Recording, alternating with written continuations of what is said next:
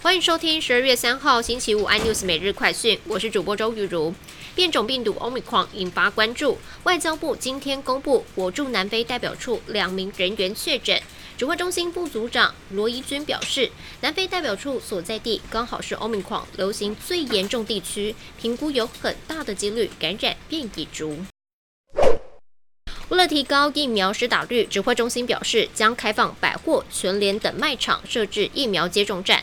对此，台北市长柯文哲受访时指出，不可以昨天宣布今天下午开始打，整死大家吗？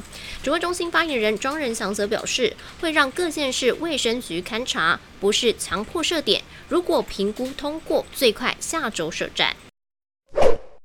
民进党籍立委高嘉瑜遭男友林炳书家暴，引发关注。新北市板桥分局二度派员前往林炳书长期住的饭店房间搜索，警方从中是发现一张有高嘉瑜署名的自白书，将列为证据送往地检署。中二选区立委补选参选人严宽恒家族位在南屯的招待所，被台中市都巴局开出违建的认定通知书，要求自行拆除。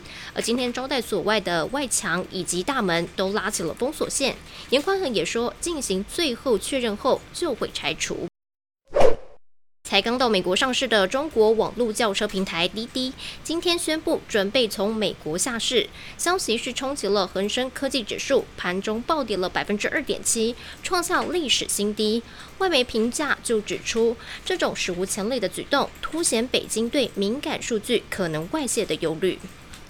更多新闻内容，请锁定有线电视四十八八十八 MOD 五零四三立财经台 iNews，或上 YouTube 搜寻三立财经台 iNews。